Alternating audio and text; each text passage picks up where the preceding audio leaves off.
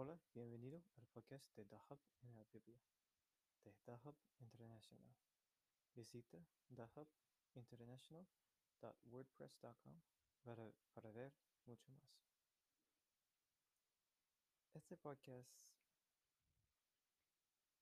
no sé si este podcast va a tener éxito como otros o va a tener muchos seguidores como otros. Pero yo sé algo. Yo sé que hay alguien que necesita oírla.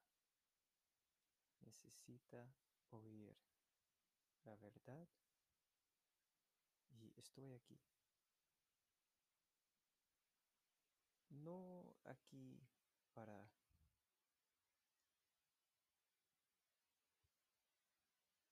para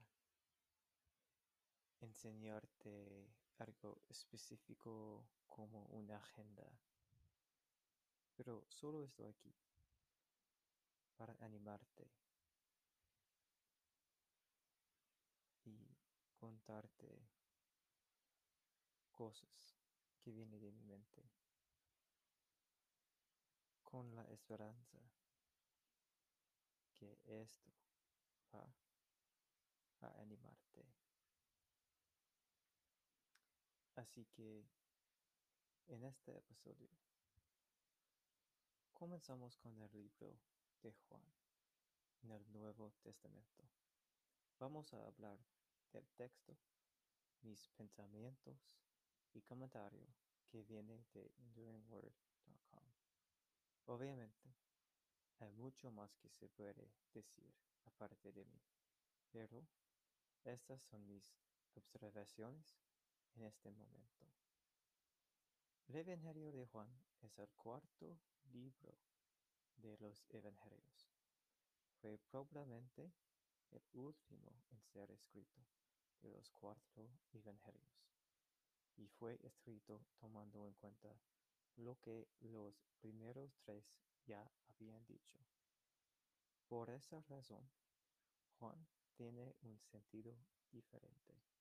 Hay eventos significativos que Juan omite y se centra en lo que Jesús dijo e hizo en Jerusalén.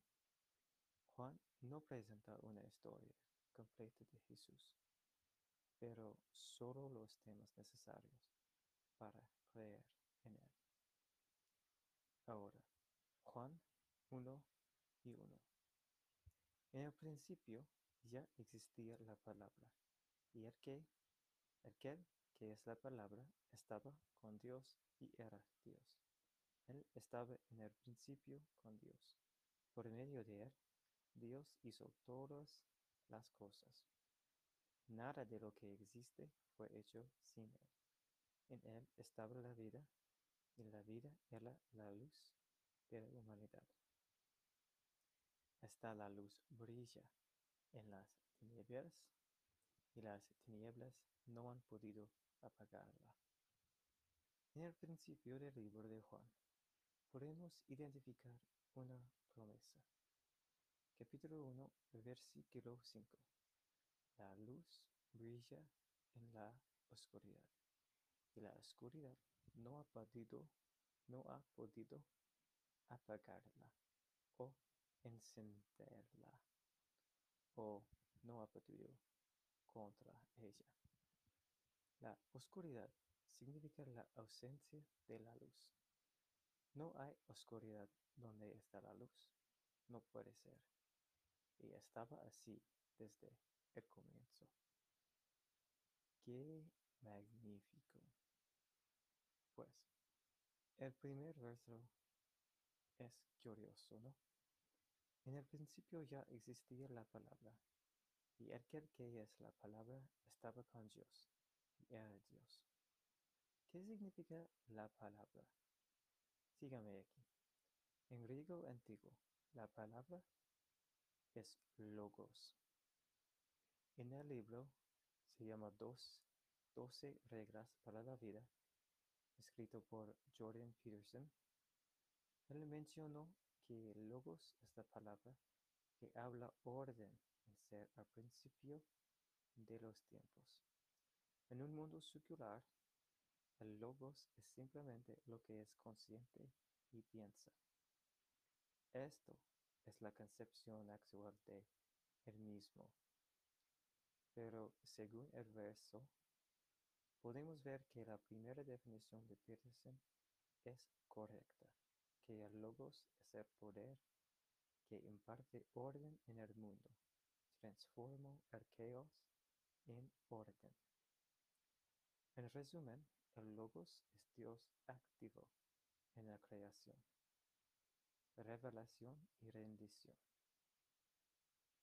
Jesús es el Dios en la revelación, luz y redención, vida. Él es Dios en la medida en que puede estar presente el hombre y conocible el hombre. Goethe dijo, la palabra es la función más alta y noble del hombre. Por esa razón es idéntico a su acción. La palabra y la obra son iguales.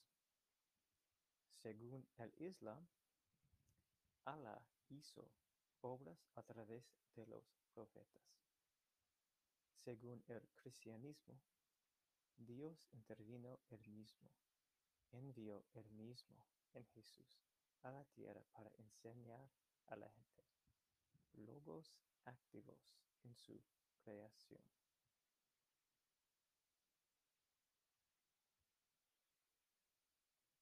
Es todo por hoy. Voy a verte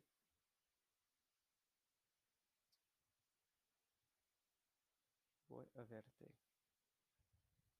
en la próxima en el próximo episodio.